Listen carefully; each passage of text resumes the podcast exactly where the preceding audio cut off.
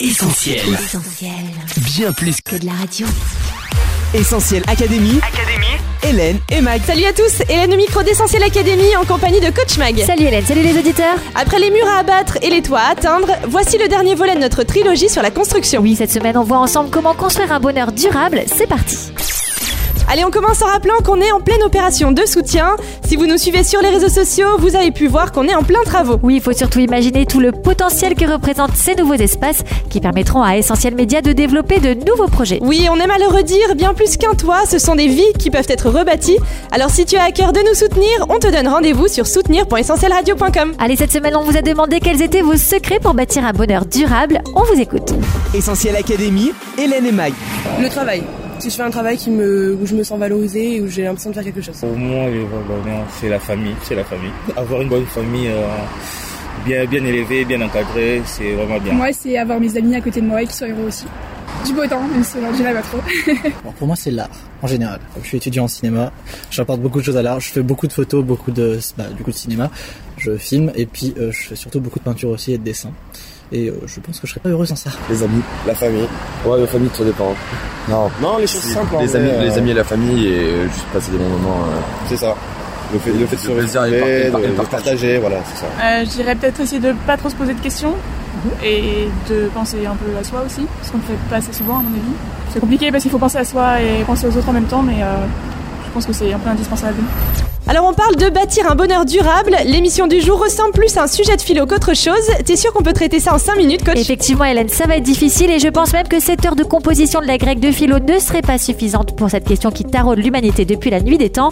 qui nous fera voir le bonheur Car c'est bien là toute la difficulté de notre quête du bonheur. Nous le voulons, nous le désirons, mais nous ne savons pas comment y parvenir. Et c'est encore plus difficile de l'atteindre quand on vit dans une société qui propose souvent que des plaisirs, des satisfactions passagères, à ne surtout pas confondre avec le bonheur, un état de satisfaction durable et stable.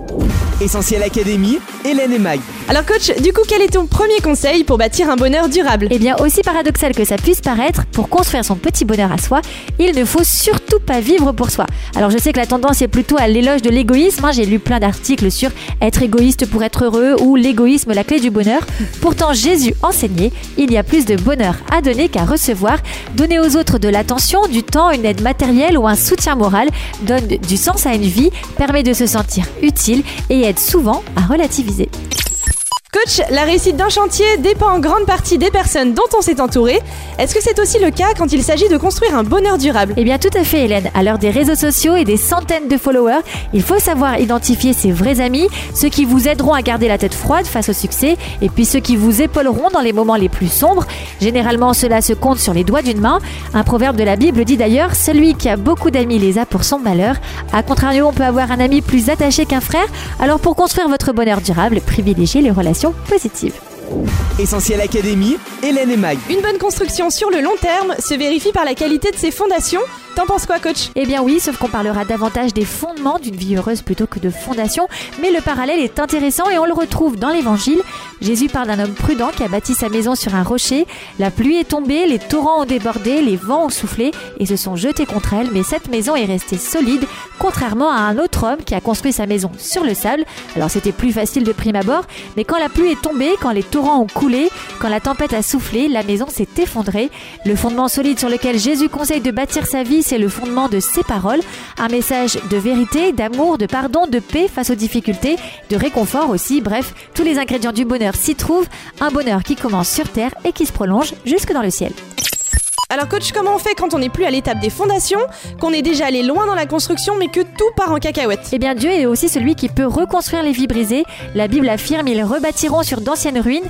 Tu relèveras des fondements antiques, on t'appellera réparateur des brèches.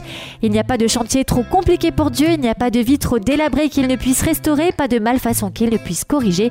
Il est le parfait architecte, le maçon par excellence, le réparateur des brèches. On peut lui faire une totale confiance pour relever le défi et le laisser rebâtir nos vies pour le meilleur. Allez, pour vous résumer tes conseils coach 1. Comprendre qu'on ne pourra pas atteindre le bonheur en 5 minutes.